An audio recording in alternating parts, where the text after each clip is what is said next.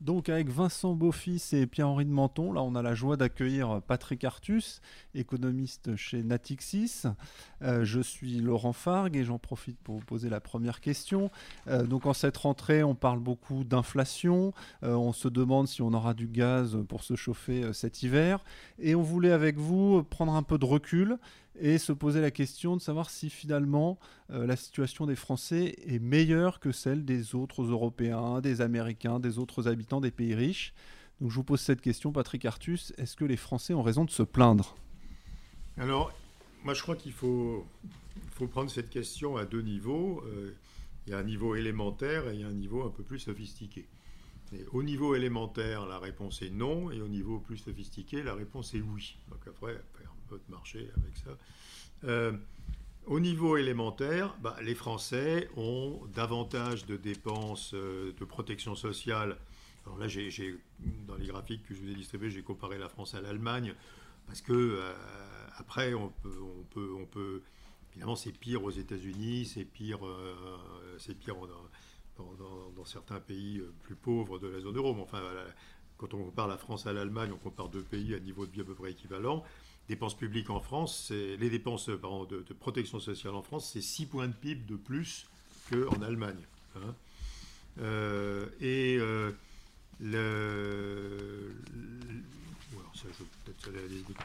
le, salaire minimum en France, il est euh, à peu près 20% plus élevé qu'en Allemagne hein, par rapport au salaire médian. Et il n'y a pas de dégradation de l'emploi, hein, si on prend sur les 20 dernières années l'emploi en France augmente à peu près autant que l'emploi en Allemagne. Hein.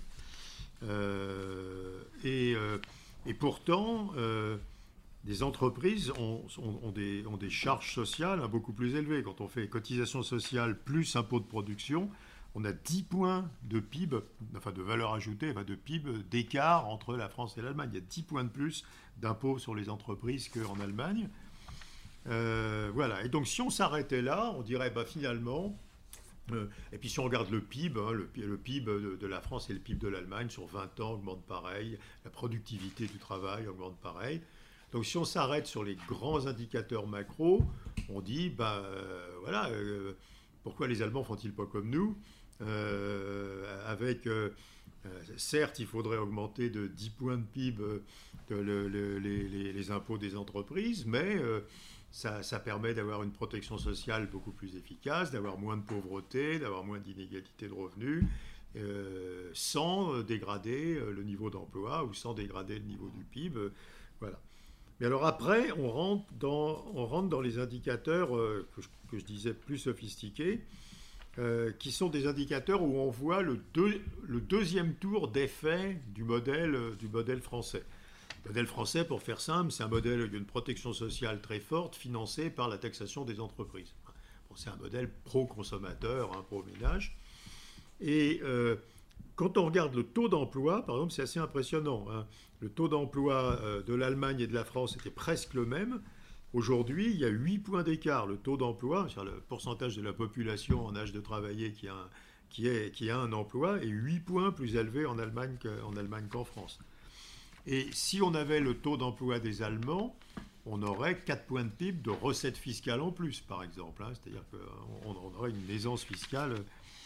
Euh, l'emploi manufacturier en Allemagne, c'est 17% de l'emploi total. En France, c'est 9%. Hein, donc c'est pratiquement la moitié aussi.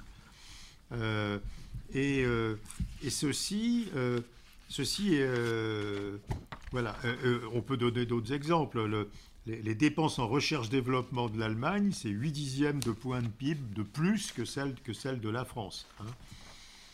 Et puis euh, le pire, je crois, d'ailleurs, c'est euh, l'enquête de l'OCDE sur les compétences de la population active, hein, où la, France est euh, très très loin de l'Allemagne, qui est d'ailleurs pas formidablement bien placée par rapport aux pays d'Asie, aux pays d'Europe du Nord, mais quand même très au-dessus de la France, hein, surtout en termes de score. Donc, qu'est-ce qui s'est passé en France? Moi, je crois que on, a, on, a, on a une politique économique depuis 20 ans, depuis le début des années 2000, par rapport, euh, par rapport aux autres pays euh, européens, euh, qui a été entièrement ciblée sur l'augmentation du pouvoir d'achat des ménages. Soit par des prestations sociales, soit par de tout type, hein, ça inclut la prime d'activité, ça inclut toutes les prestations sociales habituelles, par des délocalisations très nombreuses hein, qui résultent de la pression que met la, grande distribution sur les producteurs, hein, qui, pousse les producteurs à délocaliser pour baisser leurs prix. Euh, et, ceci, euh, progressivement, a, dégradé complètement la, compétitivité, la compétitivité de la France. Hein, les, entreprises payent des charges sociales plus élevées, payent des impôts de production plus élevés. Les salaires relativement au salaire moyen, bien sûr, de l'économie sont, plus élevés en France. Euh, il n'y a, a, a pas eu en France non plus cette politique systématique des Allemands pour conserver une grande industrie compétitive. C'est une politique où, au contraire, ils ont taxé les ménages pour maintenir des impôts sur l'industrie qui soient faibles. Ils ont euh, fait payer aux ménages l'énergie de l'industrie pas chère, enfin au moins jusqu'à l'année dernière. Euh, et ils ont euh, déréglementé les marchés du travail, pas pour l'industrie, mais pour les services, en observant que l'industrie consomme autant de services que sa valeur ajoutée. Donc on peut faire de la compétitivité industrielle par un bas prix des services avec les mini-jobs, enfin tout ce qu'ont fait les Allemands au début des années 2000. Alors que les Français faisaient l'inverse. Les Français taxaient de plus en plus l'industrie pour financer la protection sociale des ménages. Et ceci aussi euh, sans, sans, avoir un, effet de qualité, c'est-à-dire en, laissant se dégrader, par exemple, la qualité du système éducatif, la qualité du système de formation professionnelle, et du coup la qualité de la, qualité de, de, de, la, population active, quoi, la, la qualité des emplois. Donc je, pense que ce qui, ce, qui, ce qui peut sembler être une bonne idée au début, c'est-à-dire mais finalement, on, peut avoir une protection sociale plus, plus élevée, plus forte, euh, avec, euh, en le finançant par la fiscalité des entreprises. Euh, au bout de 20 ans, au début, il ne se passe rien quand même, et au bout de 20 ans, on, aboutit à un sous-dimensionnement des entreprises en, concurrence, quoi, hein, des entreprises surtout de l'industrie. Et on, aboutit à des problèmes de finances publiques extrêmement compliqués à résoudre. Euh, euh, et, ceci, euh, et ceci est extrêmement compliqué à redresser, hein, puisque puisque redresser cela nécessiterait de redresser la philosophie de la politique économique en France, qui est une philosophie effectivement favorable aux ménages, favorable aux salariés et, défavorable aux entreprises. au début, quand on fait ça, on a effectivement, des, on a effectivement une évolution qui est positive, hein, puisque puisque puisqu'on on, maintient le pouvoir d'achat des ménages plus élevé, on, les protège mieux, on, leur donne des protections, des protections contre le chômage plus longues, etc. Mais progressivement, le tissu économique se dégrade, euh, les délocalisations augmentent, et on, on, arrive avec une industrie qui est extrêmement sous-dimensionnée par rapport à l'industrie des pays qui ont réussi, qui ont fait la politique inverse. Donc finalement, bon, donc au début, au, début, on peut dire ce que, ce que tu disais, on peut dire euh, le, avoir une protection sociale de grande qualité, euh, c'est quelque chose qui est protecteur euh, et, on peut s'en féliciter, mais progressivement au cours du temps, ça détruit la compétitivité de l'industrie. Parce que 10 points, 10 points taux de taux d'imposition des entreprises, c'est trop pour être compensé les entreprises françaises ont, la même productivité exactement que les entreprises allemandes, donc elles n'ont rien regagné sur l'Allemagne en termes de compétitivité par la productivité, et elles ont perdu euh, la, hausse des, impôts qui, euh, les chargeaient pour financer, la protection sociale. Donc, si toute l'Europe avait eu cette politique, ça serait pas grave. On aurait, une Europe euh, homogène avec une protection sociale forte, des impôts des entreprises élevés, mais euh, on serait protégé par l'euro. Par exemple, l'euro serait plus faible et ça compenserait. Mais l'Europe n'a pas du tout été homogène mmh. dans cette politique. La France, est, la France est le pays qui a fait la politique la plus favorable aux salariés euh, dans toute l'Europe. Et donc ce, ce, gap hein, que je montrais, qui est qui est de 6 points sur les dépenses de, les dépenses de protection sociale mais qui est, qui est ici, qui est de 10 points sur euh, l'ensemble des impôts de production et des cotisations sociales des entreprises, c'est un gap qui est trop gros pour être récupéré par ailleurs. Donc, en fait, paradoxalement, les ménages français ont tort de se plaindre et ce devraient être les entreprises qui euh, devraient, elles, reprocher à l'État sa politique. Or, euh, le gouvernement passe son temps à dire qu'il fait une politique de l'offre. Donc, en réalité, euh, les, messages, ne sont pas, perçus. Bah, il fait une politique de l'offre un, peu. C'est-à-dire que si on regarde le taux, d'imposition des entreprises hein, en cotisation sociale et en, et impôts, depuis depuis 2018, il a baissé à peu près d'un point, tandis qu'en Allemagne, il a augmenté à peu près de 1 point. Donc euh, il, y avait, euh, il y avait 11 points, 11 points, 11 points d'écart, il y a 9 points et demi d'écart. Donc il y a une politique de l'offre, mais enfin je veux dire, elle ne compense absolument pas toute, la, toute cette accumulation euh, d'impôts et, de, de, dépenses publiques qui était nécessaire depuis, depuis les années... Depuis les, en fait depuis les années 80, mais enfin essentiellement depuis la fin des années 90 pour, euh, pour, pour amener cette protection sociale. Moi, je trouve, ce que je trouve très frappant, c'est... Euh, c'est... Euh, c'est alors l'emploi, à nouveau, le, le, le, être précis.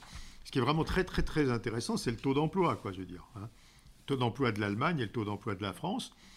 Alors, c'est compatible avec le fait que l'emploi, le niveau d'emploi a augmenté beaucoup plus vite, parce que euh, en Allemagne, avec le vieillissement démographique, ils ont maintenu leur emploi avec une hausse très très forte du taux d'emploi que nous, euh, que nous, on a, que, nous, que nous, on a, on a beaucoup moins. Quoi. Je on est passé de 64 à 67 les Allemands de 65 à 76. Donc les Allemands ont fait l'effort pour maintenir leur emploi malgré le vieillissement démographique, ce que les Français n'ont pas fait. Effectivement, cet effort, ils l'ont fait en faisant payer ça par les salariés, par une protection sociale moins généreuse, par euh, des indemnités de chômage moins généreuses, par des, gens, par des retours à l'emploi des, des, chômeurs euh, assez, assez, assez, assez autoritaires, etc. Et ils ont, ils ont, ils ont réussi à, pour l'instant, maintenir leur niveau d'emploi au niveau de celui de la France, malgré cet énorme écart dans, dans les démographies des deux pays. Mais, euh, mais ça, euh, mais, mais, mais, ça, c'est absolument monstrueux, parce que, à nouveau, euh, il y a... Même mon calcul était faux tout à l'heure. Il, y a, y a 8 points de taux d'emploi entre la France et l'Allemagne. Ça fait 12% de l'emploi, donc ça fait 6 points de PIB de recettes budgétaires. Donc si on avait le taux d'emploi de l'Allemagne, euh, l'État français, aujourd'hui, bah, cette année, il serait en excédent budgétaire, par exemple. Hein. on, serait, bah, à plus 1. Hein, et, on n'aurait pas de problème pour soutenir les entreprises. Donc, euh, donc je crois qu'on n'a on pas regardé ce qu'on abandonnait en ayant cette politique simplement du salarié, du consommateur, etc. Mais qui est la même chose dans, les politiques de la grande distribution. Hein. La grande distribution écrase les marges des producteurs ce qui fait que les producteurs s'en vont, les producteurs euh, se délocalisent et, que la, grande distribution importe de plus en plus. Donc on a une politique systématique euh, de soutien du pouvoir d'achat. D'ailleurs, on voit que quand le prix de l'énergie augmente énormément, le réflexe, c'est de stabiliser le pouvoir d'achat des ménages.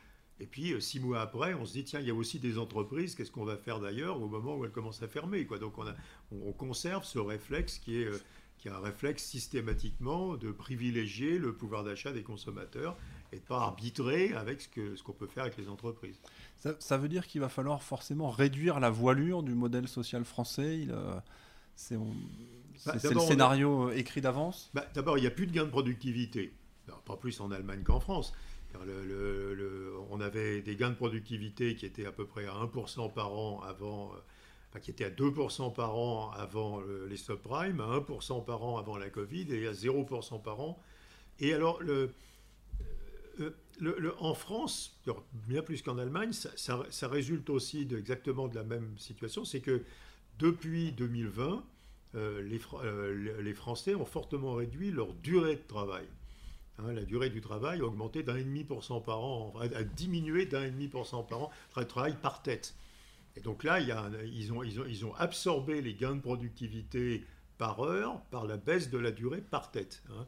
Et ça, c'est aussi la même politique, quoi. Je veux dire, c'est une autre version de la même politique, qui est une politique de bien-être du salarié, quoi. Je veux dire, c'est les garçons de restaurant qui sont payés entre les deux services. Enfin, c'est des choses comme ça. Donc, euh, donc on n'a pas du tout euh, révisé notre, notre, notre vision. Au contraire, elle, empire. Je, on, a fait disparaître les gains de productivité. Donc, euh, donc ça, et moi je trouve ça pas rassurant. et ça coûte, ça coûte à la fin, ça coûte 20 points, 20, enfin, ça coûte 10 points d'emploi, quoi. ça coûte 10 points d'emploi, les, enfin 10 moins 4, quoi. Ça coûte, ça coûte, c'est 6 points quelque chose d'emploi. Donc 12% d'emploi, c'est des taux d'emploi. 12% d'emplois de plus en Allemagne qu'en France, qui sont d'ailleurs à peu près entièrement les emplois industriels hein, que l'Allemagne a gardés euh, et que la France, que la France a perdu, hein, puisque puisque l'Allemagne a 18% de taux, ou 17% de taux d'emploi et la France a 9, et on était au même niveau. Euh, et donc, euh, et donc c'est Alors évidemment, après, ça provoque de la maladie hollandaise. C'est-à-dire que quand on a euh, un coût du travail qui est trop élevé par rapport aux concurrents, l'économie se localise dans ce qui n'est pas concurrencé. Hein, donc on a, on, a sauvé les meubles en, en augmentant fortement l'emploi de services protégés, euh, et en faisant baisser fortement l'emploi industriel. Donc, heureusement, on avait cette capacité à se développer dans les services protégés. Enfin, c'est pas ça qui a. Pas euh, la balance commerciale, d'ailleurs, industrielle de la France, hein, elle était au niveau de celle de l'Allemagne en, 2002. Hein, c'était plus 20 milliards d'euros. Aujourd'hui, cette année, on va être sans doute à moins 130, moins 140 milliards d'euros et les Allemands à plus 120, plus 130. Donc, donc il y a un énorme écart, et ça, c'est la maladie hollandaise. C'est l'économie française, c'est relocaliser sur ce qui pouvait fonctionner normalement, euh, quels que soient les prix de vente, parce qu'il n'y avait pas de concurrents étrangers. Alors la, question, c'était est-ce qu'il faut remettre en cause le système social français, ces, gros transferts, euh, ce qui va être difficile à accepter pour les Français quand même? Ben oui, mais à ce moment-là, plus le fait qu'une partie de l'industrie européenne va s'en aller dans des pays où l'énergie est moins chère, quand même une grosse inquiétude, y compris pour les Allemands. Là, hein. euh, l'industrie européenne a maintenant un, choc de handicap de, compétitivité par rapport à l'industrie américaine, euh, japonaise, etc., ou des pays émergents considérables, avec, avec une, énergie qui va être et je pense que l'hiver 2023-24 sera pire que celui-là parce qu'il n'y aura pas de stock. Hein. Une énergie qui va être extrêmement chère. Donc, euh, donc on, va, on, va avoir une situation qui ne va pas s'améliorer par elle-même. Euh, la seule solution pour conserver de, l'industrie malgré la hausse du coût de l'énergie, ça serait de baisser euh, coût, les coûts de production de l'industrie. Donc de baisser, par exemple, toutes ces, de faire une baisse extrêmement forte, par exemple, des impôts de production qui compensent euh, la hausse du prix de, le prix de l'électricité pour l'industrie. Si on ne fait pas ça, on va avoir une accélération de la disparition de l'industrie qui va aller qui va aller dans toutes les régions du monde qui payent leur industrie et leur, leur, électricité et leur, gaz naturel maintenant bien moins cher que l'Europe. Euh, les Allemands vont sans doute le faire. Je pense que les Allemands vont réagir en, subventionnant leur industrie et on va avoir un, on va avoir un, nouvel écart qui va se créer entre la France et l'Allemagne. Euh, et, ça, c'est extrêmement urgent. Hein. Je pense qu'il y a une urgence de politique économique qui est de compenser euh, la, pénalisation de la compétitivité de l'Europe par, euh, des baisses d'impôts sur l'industrie. Mais indépendamment de l'aspect énergétique, est-ce qu'on ne doit pas quand même se satisfaire sur le plan de l'équilibre social que les inégalités de revenus après redistribution constatées par l'indice de Gini soient moins élevées en France qu'en Allemagne Non, elles sont les mêmes. Hein. ce que tu. Bah, euh, c'est euh, pareil. Euh. globalement, sur la période. Bah, sur la période, elles sont un peu plus élevées en France. Hein. Et à la fin, elles sont pareilles. Non, elles sont les mêmes. Les, indices de Gini après, après redistribution sont les mêmes en France qu'en Allemagne. Hein. Mais ça, ça, ça tient, euh, ça tient à l'industrie. Parce qu'en euh, en, Allemagne, il y, a des, y, a des, salariés pauvres, mais il y a beaucoup plus de salariés à, revenus moyens élevés. Il salariés de l'industrie. Donc le, les salariés, le, poids négatif des salariés pauvres sur les inégalités allemandes est compensé par le poids positif des salariés euh, de l'industrie qui ont des revenus élevés. Mais au total, il y a pas, la France n'a pas d'avantage sur l'Allemagne en termes d'inégalité. Hein. Merci d'avoir écouté ce podcast. Merci Patrick Artus d'y avoir participé et je vous donne rendez-vous pour un autre podcast de Challenge.